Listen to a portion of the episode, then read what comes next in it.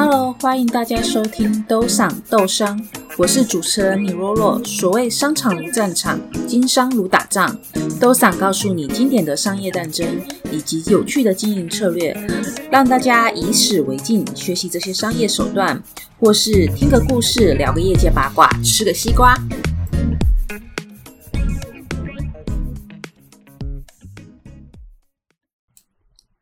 好的，经过上次卫星通讯还有低轨道卫星的介绍后呢，我们这集就可以来进入主题了，也就是低轨道卫星通讯目前有哪一些公司正在布局，以及他们可能的生意模式哦。目前又有哪一些暗潮汹涌的部分呢？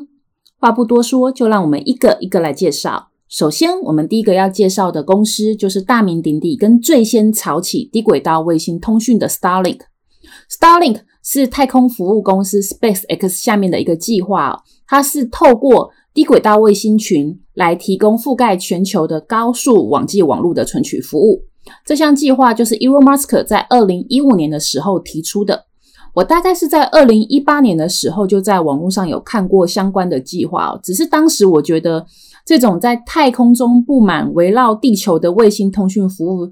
这样的计划应该离我们还很遥远，可能是要二零三零年才会发生吧。但是就被马斯克狠狠打脸了。在去年，也就是二零二零年的第三季开始，Starling 就已经做了 beta test 了。那这个。Beta Test 的计划呢，叫做 Better Than Nothing，有总比没有好。它的取名是有点幽默的成分在哦，代表 SpaceX 虽然打上去的卫星还不够多，服务比起马斯克预想的还不够好，但是总比你继续忍耐先前又贵、网络延迟性又高的卫星通讯服务来得好。那 Starlink 整个的计划呢，它是预计在三个轨道高度上。部署接近一万两千颗卫星哦。首先要在五百五十公里的高度部署一千六百颗卫星，然后在一千一百五十公里的高度部署约两千八百颗卫星，然后最后呢，再在三百四十公里的高度部署大概七千五百颗卫星。那整个计划呢，预计需要一百亿美元的支出。那根据 Starlink 自己的计算，它只要再有三百个用户，它就可以把达到收支平衡。然后之后就开始赚钱了哦。那目前 Starlink 在二零二一年的三月已经总共打上了一千三百二十五颗的低轨道卫星，是目前所有要布局低轨道卫星的业者当中呢，最靠近实际商用的公司。那根据先前的书面资料显示呢，Starlink。预计大概有四千四百二十五颗卫星的时候，它就能够正式商用喽。那这个数量大概能让一百万个用户维持约一百 M 的 bps 的网通量。用户如果更多的话呢，Starlink 的卫星数量就需要更多才能维持它宣称的网速哦。那目前这间公司已经取得呃卫星许可的数量就是一万两千颗，还有三万颗正在等待申请通过。在还没有正式商用前呢，Starlink 已经有一些合作的计划喽。俄罗斯则是发布正式的消息，它不欢迎 Starlink 进入俄罗斯。主要的原因就是因为呢，卫星的通讯服务是没有办法做网络讯息的把关的。因为上集有提到，卫星通讯基本上是靠用户的地面站直接收发讯息，所以像是中国俗称的长城的。防火墙网关就没有办法做资讯的拦截，因此也可以推估，中国也不会让 Starlink 进入中国的市场的，而是他要自己发展自己的低轨道卫星群。好的，话题我们再绕回 Starlink，目前呢，虽然它还没有正式的实际商用，但是它已经有超前部署的计划在进行了。比如说，他们已经进入了 Beta Test，而且取得了英国、德国还有加拿大的合作计划。另外，他们也取得了美国农村宽带的计划辅助金，大概是八点八六亿美元哦。那他取得这个辅助金呢，就是必须要在未来的十年内能满足美国三十五个州，呃，大概六十四万两千九百二十五个未处于偏远地区的家庭还有企业的网际网络服务。另外，在二零二零年的十月，微软也跟 SpaceX 宣布合作了，他们预计将一同为美国的军方、还有一些地方政府、还有偏远的学区以及石油天然气公司来提供边缘计算的服务。第二间有名的低轨道卫星公司呢，就是 OneWeb。这间公司的总部呢，分别位于英国的伦敦，还有美国的维吉尼亚州。OneWeb 跟马斯克其实是在差不多的时间点提出低轨道卫星的通讯计划，而 OneWeb 的前身，它就是一间制造卫星的公司，而且它当时也得到了 Airbus 空中巴士的资金支持。在二零一九年，它就开始发射卫星了。它的目标是组成一个由六百五十颗的低轨道卫星群来提供通讯的服务。但是在二零二零年的三月呢，在发射了七十四颗卫星后呢，因为卫星的发射跟制作实在太花钱了，所以它的流动资金已经不足以支持它接下来的计划，所以 OneWeb 就申请了破产，也解雇了百分之八十五 percent 的，呃，抱歉，就是百分之八十五 percent 的员工。但是这间公司仍然是除了 Starlink 外最靠近商用的公司哦，所以最后呢，在二零二零年的七月。是由英国的政府还有印度的一间巴蒂企业出资拯救了这间公司。经过了一番重组，OneWeb 在去年的十二月，它又再度重启了卫星发射的计划。目前是以一箭三十六星的速度在做部署，预计在今年，也就是二零二一年的三月，它会再度发射三十六颗卫星。所以，OneWeb 目前大概有一百一十颗的低轨道卫星群在太空中漫游了。它的计划呢，是在二零二一年到二零二二年每月都发射一次三十四到三十六颗的卫星上太空，那可以在二零二二年来提供全球的服务。它的客群呢，是锁定加拿大、英国、阿拉斯加还有极地地区来提供服务，但是跟 Starlink 不太一样，Starlink 它其实是直接面对最终的用户，像是你跟我来提供网际网络的服务。但是 OneWeb 呢，它主要是锁定在航海、航空，还有政府部门以及一般电信商蜂窝回传的用户，所以它的客群是属于企业跟特殊应用的客群。那它号称可以达到两百 Mbps 的下载速度，以及五十 Mbps 的上传速度，比 Starlink 还厉害。不过因为他们的目标客群不同，所以它的用户量也不会像 Starlink 那么多，所以也不是不可能达到的。所以看起来，OneWeb 也在破产之后慢慢上了轨道了。第三间公司呢，就是来自于加拿大的 Telesat。跟前面两间公司不同，Telesat 本身就已经是一个成熟的卫星通讯服务供应商了。只是它先前是用 GEO，也就是上一集我们介绍的对地轨道卫星来提供服务。Telesat 的目标客群呢，主要是针对固定还有移动的卫星运营商、航空还有航海的用户。另外，当然还有一般企业，还有政府部门了。看得出来，它的目标客群跟 OneWeb 其实是比较类似的。不过呢，它目前还没有发射真正的大量的低轨道卫星。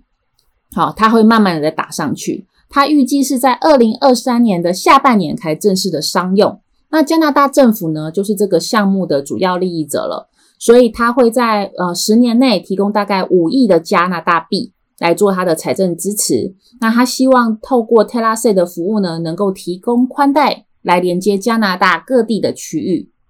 那 Telesat 呢，它目前宣称能够提供农村区域还有机场这些比较属于热点的区域，来提供大概二十 Mbps 的传呃网速哦。看得出来，Telesat 的网速相对于 Starlink 跟 OneWeb 是它是比较低的。不过这是可以预期的，因为它预计要布局的卫星才两百多颗哦，所以推估它之后应该是比较走低价的客群来跟 OneWeb 来争夺市场。那第四间公司呢，就是有名的 Amazon，它旗下有一个 Kuiper 计划，这个计划目前已经取得了 FCC 三千三百二十六颗卫星的许可，那它预计也是耗资大概一百亿美元来打造整个。呃，低轨道卫星通讯群的计划，那跟 Starlink 一样，它其实也是直接面对最终的消费者来提供服务。那它的目标也是为世界上呃欠缺这网际网络的社区来提供负担得起的宽带服务，也支持呃运营商的蜂窝回传解决方案。那 Amazon 本身呢，它现在也有做卫星影像分析的服务哦。所以，呃，除了跟 Starlink 一样锁定最终用户外呢，它还能够提供一个 Starlink 尚未触及的市场，也就是它本身的云端服务以及它的云端服务的用户。比如说像 Netflix，它其实就是 Amazon 的用户。你可以试想，你像 Netflix 这样的用户，以后可以借由 Amazon 的卫星通讯来无缝衔接进入一些开发中的国家的市场。不过呢，Kerber 是最近才取得卫星的许可的，而且它非常的神秘，所以它目前还没有宣布它何时才会发射第一颗卫星。但是它必须要在二零二六年前呢，就把它。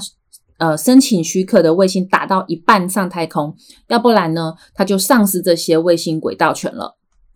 那另外，Amazon 比较有趣的是，它宣称它的小耳朵天线是最小的，直径大概只有三十公分，Starlink 大概是五十四公分哦。那它预计它下传的网速呢是四百 M 的 bps，也比 Starlink 快。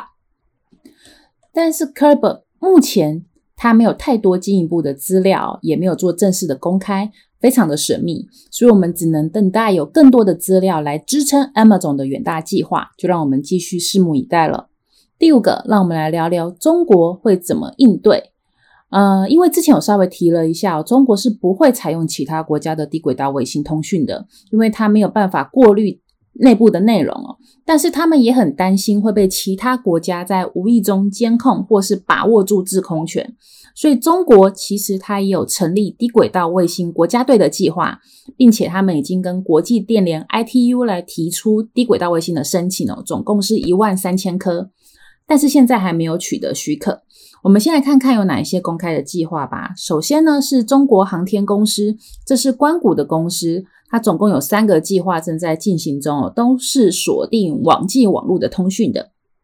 包括鸿雁星座，它预计打三百二十四颗高度一万一千公里的卫星；鸿云工程，它预计打一百五十六颗一千公里高度的卫星；还有行云工程，它预计打八十颗八百到一千四百公里高度的卫星。所以，中国航天公司目前是预计大概打五五百六十颗的卫星通讯。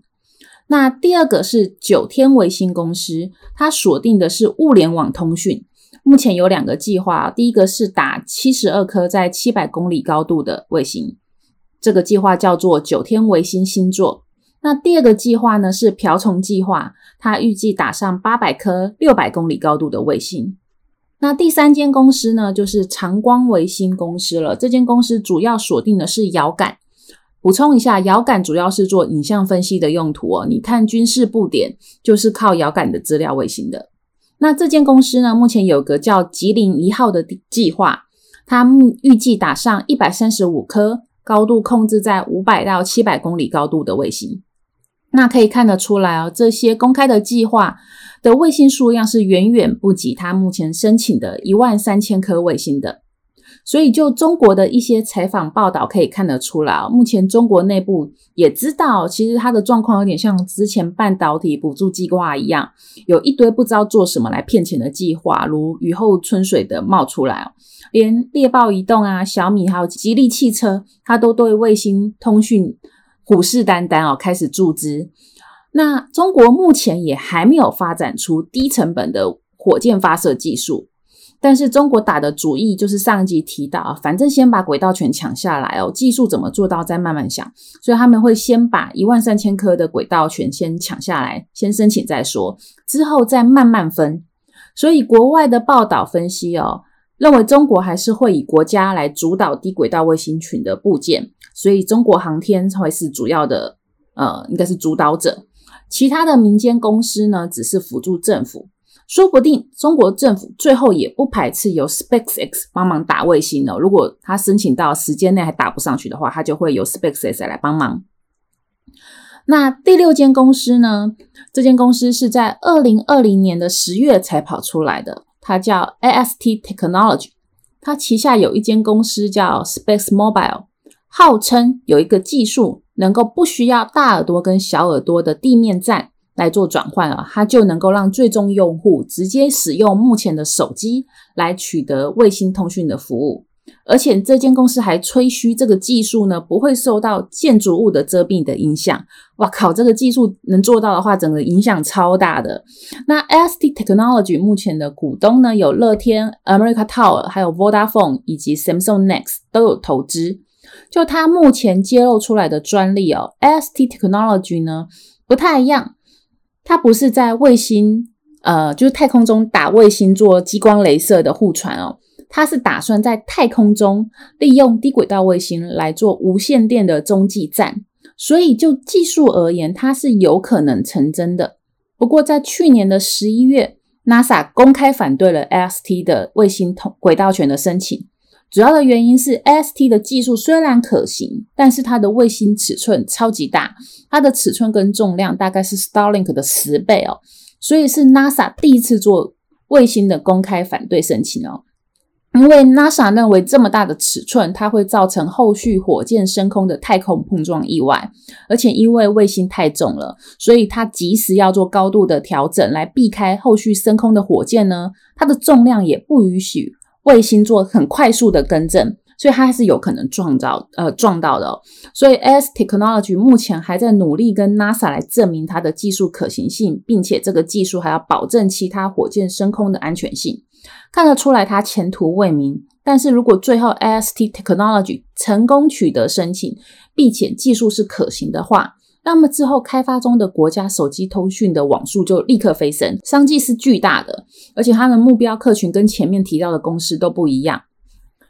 好的，介绍完先前提到正在布局的低轨道卫星的有名公司，可以看得出来，就目前的目标客群而言呢，Starlink 跟 Amazon Kuiper 是一个群的，都是直接锁定最终用户的网际网络通讯。而 Telesat 跟 OneWeb 是一个群的，它比较偏向特殊应用场景的企业合作。中国是国家母鸡带小鸡，那他们会有自己的一套国家发展策略。ST Technology 它则是做发展中国家的手机联网通讯，而 Starlink 是上述所有公司中呢最接近正式商用的公司，所以其实 Starlink 也是其他公司目前主要攻击的对象哦。Amazon 曾经抨击过 Starlink 的高度调整。Starlink 一开始他去做申请的时候呢，它的卫星高度是一千四百公里，但是他后来去更改它的高度了，改成五百五十公里哦，导致他后续取得卫星许可的 Amazon 呢，必须更改计划来避开 Starlink 的干扰，因为 Amazon 申请的高度跟 Starlink 的五百五十公里非常接近。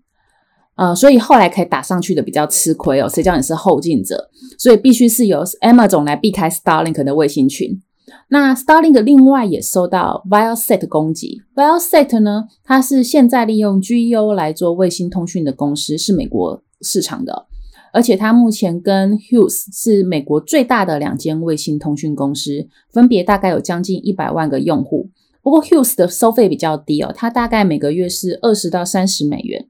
提供的网速也比较低，而 Viasat 网速比较高，所以它收费也比较高。它的平均每月费用也是将近九十九美元，所以它跟 Starlink 预计收费差不多。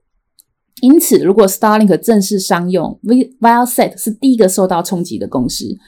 呃，因为会有一间跟它收费差不多，但是提供网速跟延迟性大大提升的新公司来抢夺它的客户，而且绝对抢得赢了。所以 Viasat 已经正式对 FCC 提出表达，他对 Starlink 的卫星呃的冲击，让他认为 Starlink 的卫星群呢会对于环境有非常大的影响。这份提案在网络上是找得到的，如果你有兴趣的话，可以去 Google 一下。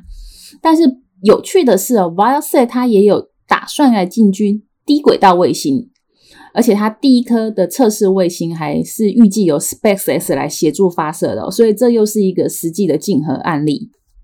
好，那我们总结一下哦，Starlink 会是最快进入市场，并且因为它的收费比较高，每个月九十九美元，所以大概是只有网瘾少年和以及偏远地区比较金字塔顶端的有钱人才会采用 Starlink 的服务，而且它目标主要锁定是欧美客群，因为比较有钱嘛，哈。那 OneWeb 跟 Telesat 就目前看来，应该它会打。低价或是比较高 CP 值的策略，也就是收费较呃比较 Starlink 是比较低廉的，网速够用就好。目前 t e l a s a 呢已经在航空行业呢布局，在推广它的低轨道卫星的服务。网络上呢也有一些测试的影片可以看到。假设它的收费是合理的话，应该也会有一片客群的市场。而 ST 它主攻的是手机无缝接轨的通讯，会先以赤道带的开发中国家为主。如果它的技术可行，网络世界就更热闹咯。那 Amazon 进入的时间较慢，而且因为它公开的讯息不多，目前还看不出来它的发展。不过，Amazon 掌握自己的云端服务，这是其他公司都没有的优势哦。配合它自己的低轨道卫星通讯服务之后，还会有很多整合性的技术可能产生。除了之前我们提到的 Netflix，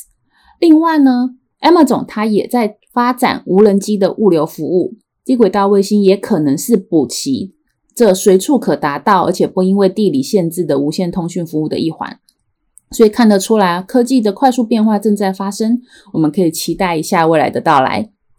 好啦，那关于低轨道卫星的布局介绍，我们就先到这边。有兴趣的话，之后再来做补充喽。拜拜。